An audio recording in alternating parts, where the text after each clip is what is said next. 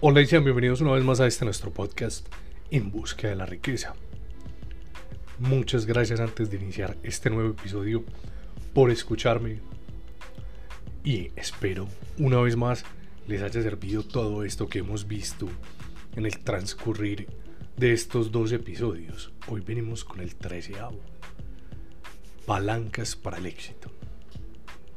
Ya les he hablado mucho acerca de que una persona rica en todos los aspectos de su vida se apalanca en personas y en cosas.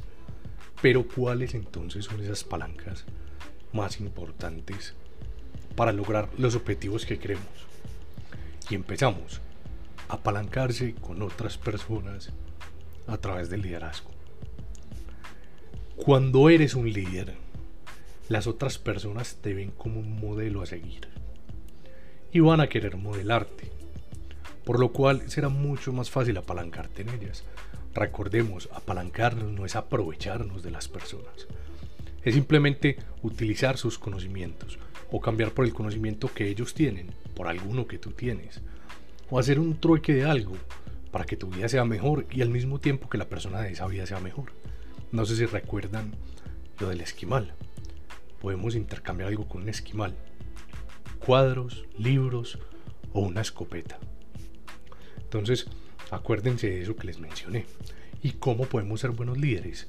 Y este es el detalle más importante del primer punto. Tú eres un buen líder cuando comunicas a la otra persona su valor, su potencial y sus habilidades con tanta claridad que esa persona inmediatamente se sienta inspirada. Que el mismo la forma en la que tú haces ver esos valores de esa persona y ese potencial que tiene, la misma persona los, va a identificar. Así antes no los hubiese identificado. Eso se basa en esas personas van a poder ver lo que serán, no lo que son. Muy importante aprendernos a apalancar con las demás personas. Esa será una de las palancas más importantes que vas a poder utilizar a lo largo de tu vida. Y aquí venimos con nuestro siguiente punto. Hay dos tipos de grandeza. La grandeza primordial y la grandeza secundaria. ¿Y cuáles son las diferencias principales entre estas dos? La grandeza primordial es, esa de que nos habla de contribuir, de la que es ligada a la espiritualidad, al conocimiento y a la salud. Pero la grandeza secundaria, que es la que la gran mayoría de personas buscan o creen estar buscando, se caracteriza por alimentar el ego, la popularidad, la imagen ante las demás personas, lo público que eres, tu posición en el trabajo. Entonces es muy importante para que entendamos de aquí en adelante que lo que queremos lograr con estas palancas, que les voy a presentar una a una, es la grandeza primordial. Lo que nos ayuda a contribuir al mundo y lo que nos hará crecer en conocimiento, espiritualidad, salud y por ende riqueza. Traigo una frase muy importante y muy sabia. Lo que importa más nunca debe estar a merced de lo que importa menos. Y en este caso, ¿qué será lo que más va a importar para nosotros? La grandeza primordial. Cuando eres una persona que se basa en buscar la grandeza primordial, eres una persona que se le augura riqueza. ¿Por qué? Porque vas a estar actuando bajo valores. Cuando actúas basado en tus valores, vas a poder alcanzar esa grandeza primordial con facilidad. Hay algo muy interesante que se llama la integridad. La integridad nos dice que debemos ser iguales por fuera y por dentro. Lo que nosotros mostramos por fuera es eso que somos por dentro. Pero es imposible que tú muestres todo el tiempo algo por fuera que no eres por dentro. Si tú por fuera muestras algo que en realidad no eres por dentro, tarde o temprano te van a terminar por descubrir. Entonces, la grandeza primordial nos habla de esa integridad.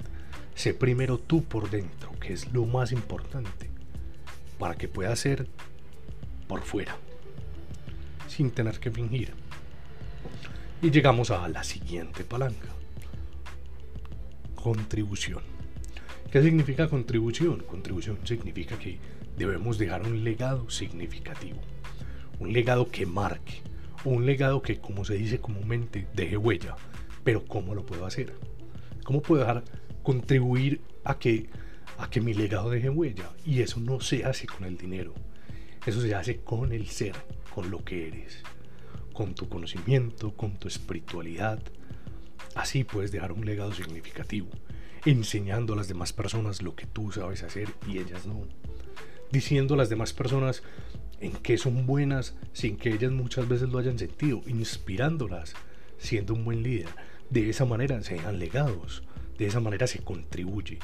Tú contribuyes de muchas formas, pero la manera más real de contribuir es mediante lo que sabes, mediante lo que sientes, mediante lo que conoces, mediante lo que ya has hecho, sin alimentar demasiado el ego, fijándonos hacia atrás. Entonces es muy importante que aprendamos a ser contributivos. ¿Por qué contribuir es una palabra? Porque cuando tú contribuyes sin esperar nada a cambio, el mismo universo lo ve con esas fotos que constantemente nos, nos toma y dice, esta es una persona que contribuye, contribuyámosle a él. Por eso la contribución será una palanca tan importante para lograr eso que realmente quieres. Y la siguiente es la prioridad. ¿Qué debes hacer antes que cualquier otra cosa? ¿Qué prioridades pones en tu vida? Muchas veces creemos que las prioridades es lo urgente que tenemos por hacer y no es así. Mi prioridad en este momento es hacer dinero, sí, pero para hacer dinero, ¿qué necesitas? Para hacer dinero necesitas ser una persona íntegra, ser una persona contributiva y buscar esa grandeza primordial.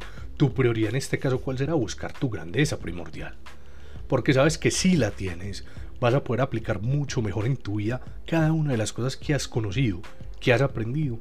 Y eso, la consecuencia lógica de aplicar bien las cosas y manejar bien tu tiempo, ¿cuál será? Dinero. Así vas a conseguir la riqueza. Pero si como prioridad tienes solo la riqueza, difícilmente la vas a conseguir. El servicio, el servicio el servicio está basado en unos valores muy importantes. Responsabilidad, lealtad, reciprocidad, diversidad, aprendizaje continuo y renovación personal. ¿Por qué son importantes todos estos para servir? Cuando tú quieres servir a alguien debes ser responsable con ese servicio que das.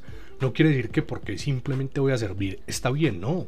Debes servir responsablemente, siendo coherente con lo que sirves y haciéndolo de buena manera. Debes ser leal a tus principios.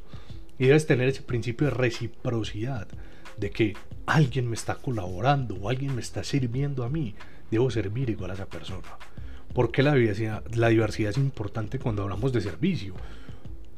Porque no simplemente debemos querer ayudar a las personas que se parecen a nosotros o a las cosas que nosotros queremos. No debemos servir por igual, no debemos fijarnos en el por qué o en el qué hacen los demás.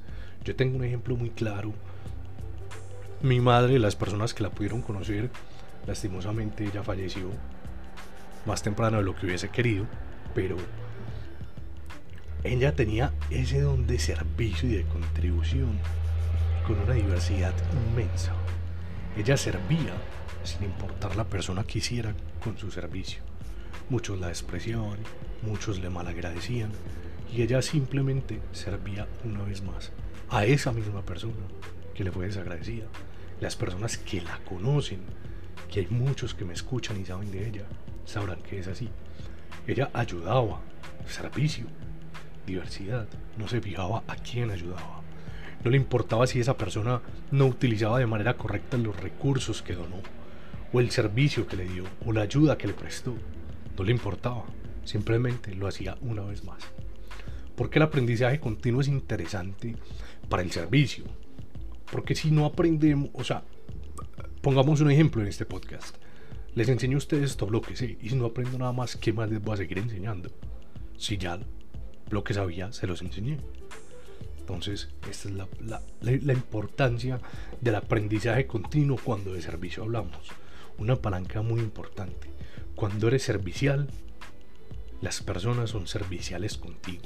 Estas palancas es muy importante que entiendan que no son para que las anoten en un cuadernito y las vayan practicando cuando quieran. No, estas son cosas que debemos aplicar en nuestra vida, en el día a día, que sea innato para nosotros hacerlo, que eso venga con nosotros, o si no viene, que lo implementes. Porque si lo implementas, tu vida será mucho más feliz y mucho más rica en muchos aspectos. Todos tenemos tres vidas. La pública, la privada y la secreta. La vida pública es tu trabajo, lo que ven las personas en tu Instagram, en tu Facebook, la cantidad de redes sociales que hay, esa es tu vida pública. Tu vida privada ya se hace un poco más pequeño y viene a la familia, a tu esposa, a tu esposo, tus padres, tus hijos. Esa es tu vida privada. Y la vida secreta es lo que solamente tú conoces. La vida secreta es esa, que solamente tú puedes ver. Que para verla nos tenemos que sentar, respirar por un momento y decir, vida secreta, ven a mí. Entre comillas. No es que lo tengas que hacer, pero sí te tienes que mirar adentro de ti. ¿Qué hay en esa vida secreta y por qué es tan importante? Ahí están las motivaciones. ¿Qué pasa con estas tres vidas? Las tres vidas deben estar en congruencia y se deben entender una con la otra. Si tu vida secreta tiene unas motivaciones que tu vida privada reprime, no se van a entender y no vas a estar feliz. Y lo mismo en la vida pública, digámoslo aquí, la vida pública es la menos importante. Mejor dicho, casi que no la eliminamos porque al final va a ser nuestro comportamiento el que las personas van a ver ahí. Pero para poder que nuestro comportamiento sea real, nuestra vida secreta y nuestra vida privada deben ir cogiditas de la mano como un matrimonio. ¿A qué equivale una vida secreta saludable? A aumentar la influencia en los demás. Y estamos hablando de palancas, ¿no? Entonces, si aumentamos la influencia en los demás por una vida secreta saludable, pues vamos a lograr que las personas, lo que les dije en el episodio pasado, se sientan influenciadas por ti, que puedan lograr cosas para que tú logres tus objetivos. Por supuesto, dando cosas a cambio. Muchas veces un pago, muchas veces conocimiento, en fin. La vida secreta trae consigo las motivaciones. Debes mirar esa vida secreta que tiene. Y debes ligarlo con tu vida privada. Esa vida secreta solo la conoces tú. No la conoce ni tu persona más cercana. Esa vida secreta solo la sabes tú a veces la compartes por encimita. ¿Cuáles son mis deseos más arraigados? Eso está en tu vida secreta.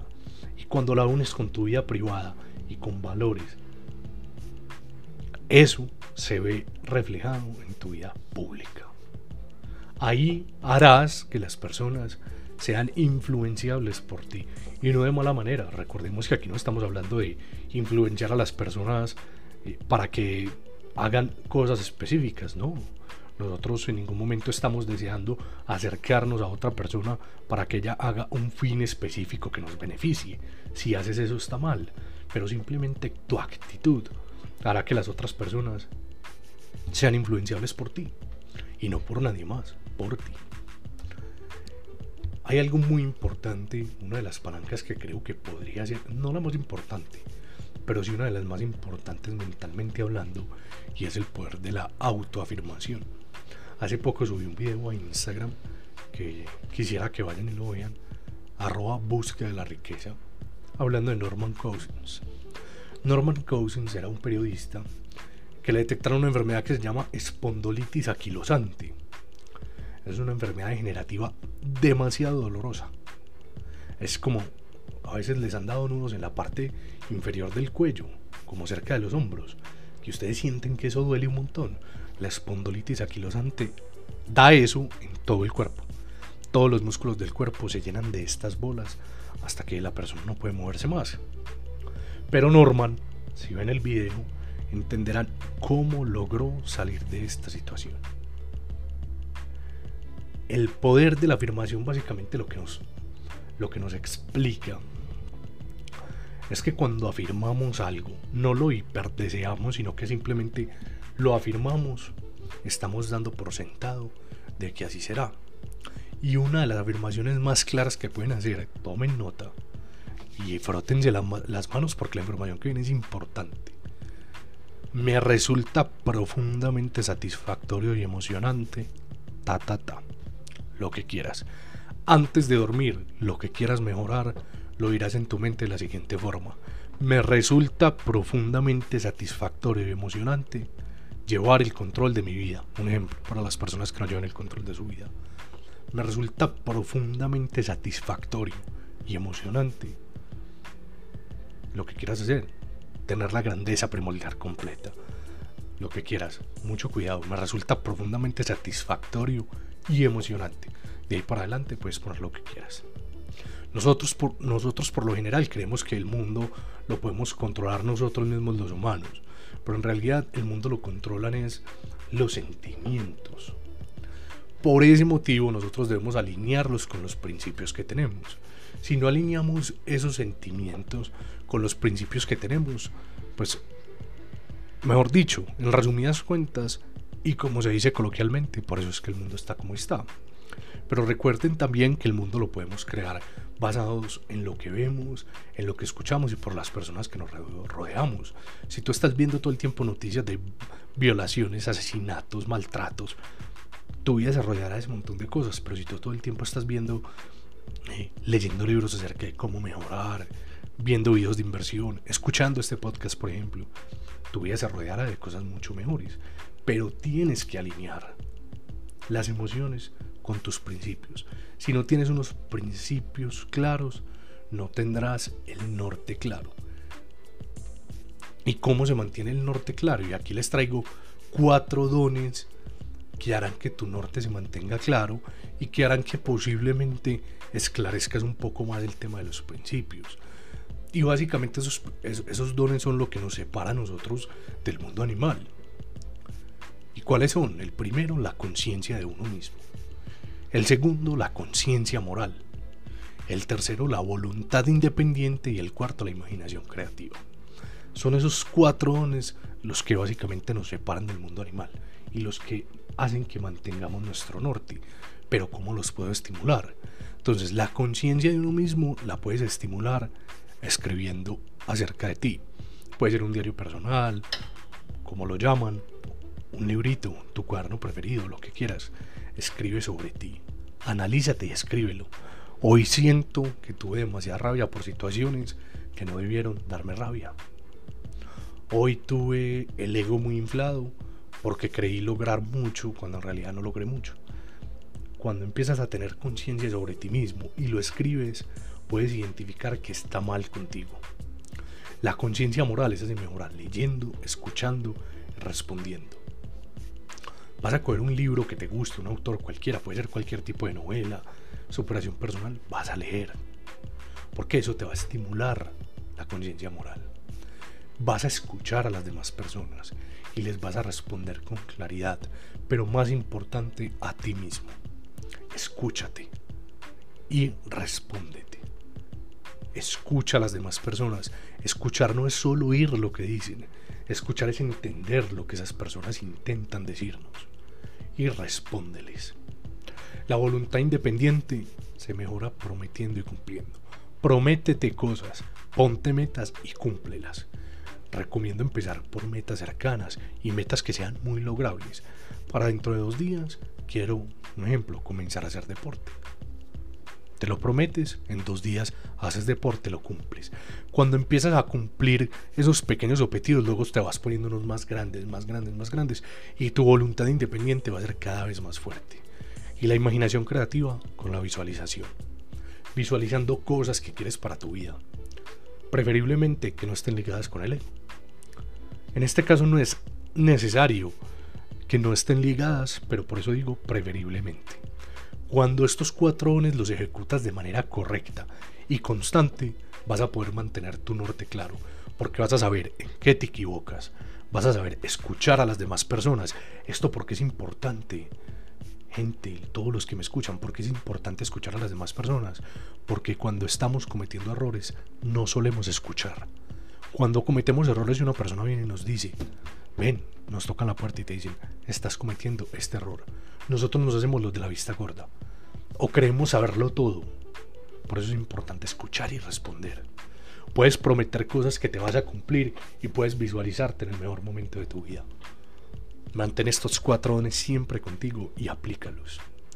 Eso es lo que nos separa de los animales, que por cierto, hermosos que son. Pero también es lo que nos hace o buenos malos dependiendo de cómo liguemos las emociones con los principios. Muchas personas que conozco y yo todavía nos encontramos con el desequilibrio. Yo les hablo mucho de que debemos ser personas equilibradas, que debemos tener un balance en nuestra vida. Pero ese equilibrio, ¿cómo se manifiesta? Simplemente porque las cosas en tu vida no están fluyendo como querías. Eso quiere decir que algunas cosas pueden estar desequilibradas. Pero ¿cuáles son las claves para aceptar el desequilibrio en tu vida? ¿O cuáles son las claves para solucionar el desequilibrio? Lo primero y antes que nada, aceptarlo. Saber que estamos desequilibrados, saber que no tenemos el conocimiento de todo el mundo, saber que nos podemos equivocar y aceptar que tenemos desequilibrios en ciertos aspectos. Esta palabra puede que suene fuerte, pero el desequilibrio simplemente es que hay cosas que suceden que no están pasando como queremos. O sea, no quiere decir que porque seas desequilibrado va a ser que eso es un desequilibrado mental y estás loco y necesitas un hogar donde te cuiden. No, no, no, por supuesto que no, simplemente son desequilibrios pequeños. Pero esos desequilibrios pequeños llevan a desequilibrios grandes y esos desequilibrios grandes llevan a fracasos y el fracaso a depresiones y tenemos que volver a empezar y bueno, todo lo que hemos visto de aquí por atrás. Entonces aceptamos el desequilibrio y para mejorarlo empezamos a implicar a otras personas en el trabajo que, que estamos ejerciendo o en lo que queremos para nuestra vida. A eso me refiero con el trabajo. También vamos a construir, muy importante, un equipo que nos complemente. Puede ser tu esposa, pueden ser las relaciones de trabajo, tus amigos. Vas a dedicar tiempo a lo que más quieres. Y por último, y más importante, darás la importancia suficiente a las personas que realmente quieres.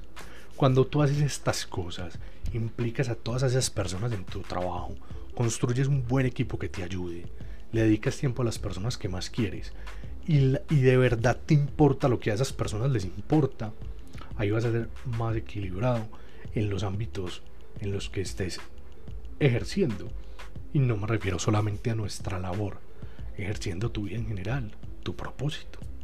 Cuando ligues personas a tu propósito, cambiamos la palabra. Cuando construyes un equipo que te ayude con ese propósito que quieres. Pero no solo te enfocas en ese propósito, sino que también te enfocas en lo que más quieres, en tus familia, en tus hijos, en tus amigos. Pero a esas personas que más quieres le das la importancia suficiente. Ahí vuelve el equilibrio a tu vida. Las prioridades, hace poco les decía acerca de, de lo que creemos que es importante. Cuando llegamos a las prioridades es, quiero que entiendan, a mí me costó entender esto mucho yo siempre me enfocaba en lo primero que había que hacer. Y lo primero no es lo más importante. Lo primero simplemente es lo urgente. Nosotros creemos que lo urgente es lo que debemos hacer de inmediato. Y estamos equivocados. Y aquí voy a poner un ejemplo. Hay unas empresas galardonadas a nivel mundial y de estas empresas es que se saca la siguiente conclusión. Todos los directivos y los Chief Executive Officer, los CEO famosos de estas compañías tienen algo en común. Que siempre hacen primero lo importante y segundo lo urgente. ¿Que hay que hacer esta tarea urgente? Sí, que es lo importante ejecutan primero las tareas importantes antes que las tareas urgentes. Cuando tú puedes ejecutar primero lo importante, lo más probable es que lo urgente desaparezca. Tú tienes una urgencia porque un cliente, no, no sé, un ejemplo, un cliente no le llegó a tiempo su pedido. Lo importante, lo urgente es solucionarle al cliente.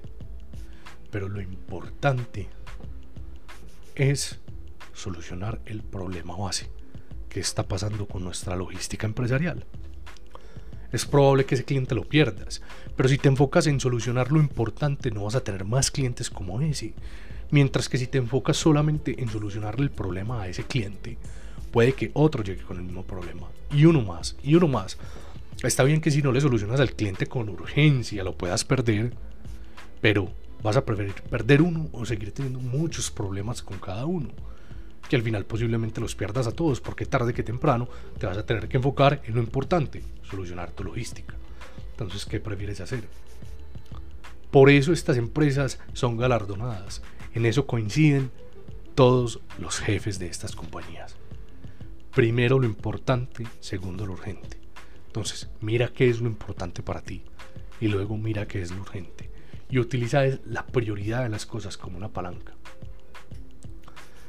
El liderazgo tiene dos facetas, la privada y la pública.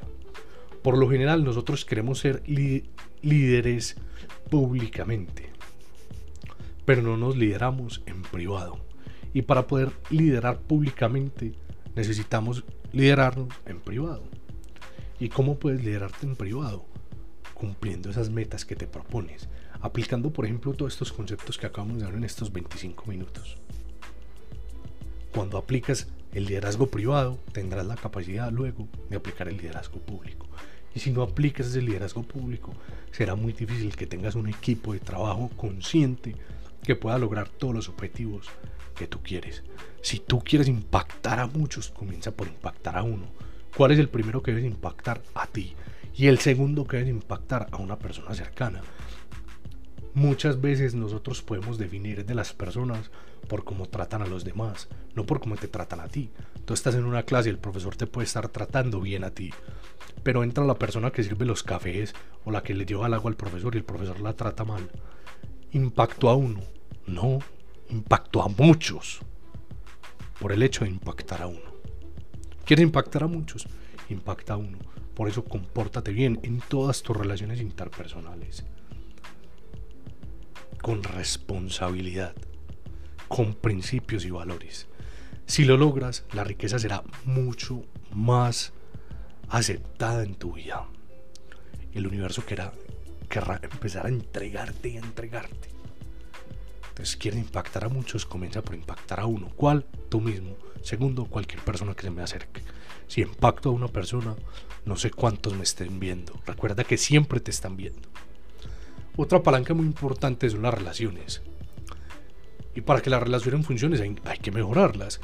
¿Y cómo se mejoran esas relaciones? Creando intimidad, mirándote al espejo, dando soluciones de que tú ganas, yo gano, compartiendo todos los conocimientos que sabes y la información que tienes y preocupándote por todas las personas de igual manera. Así los puedes impactar, así puedes mejorar tus relaciones pero también demasiado importante mirarse bien al espejo y saber, me miro al espejo y digo, ¿en qué estoy fallando? ¿Qué puedo mejorar? Cuando eres consciente de lo que puedes mejorar y lo aplicas, tu vida va a ser una escalera hacia el éxito. Muchas personas creen que la seguridad y la autoconfianza es lo que basa el desempeño. Creemos que si nos desempeñamos bien es porque estamos seguros de nosotros mismos y tenemos confianza en nosotros. Pero en realidad es muy importante tener seguridad y autoconfianza. Al igual que buena energía. Pero es más importante aún saber eso que, esa responsabilidad que conlleva ese desempeño, que básicamente es lo que venimos hablando en todo este podcast, esos valores que debemos tener. Por ahí le preguntaban una vez a Lincoln y él respondía, si solo tuviera dos horas para talar un árbol, dedicaría la primera a afilar la sierra. Si solo tuviera dos horas para talar un árbol, dedicaría la primera a afilar la sierra. Lo mismo en tu vida. Tienes una vida entera para ser exitoso. Dedica la mitad de esa vida a mejorarte a ti mismo. Si te mejoras a ti mismo, vas a lograr el éxito. Espero que este podcast les haya gustado. Aquí nos salimos un poco de lo que tanto veníamos hablando, solo enfocado a la riqueza, riqueza monetaria, monetaria. Aquí ya es un poco más personal, pero es de igual importancia para poder lograr esos objetivos que nos proponemos. Y por último, si quieres enseñar algo o si quieres aprenderlo más, enséñalo. Esa es la mejor forma de aprenderlo. Muchas gracias por escucharme solo pensamientos positivos y nos vemos en un siguiente episodio.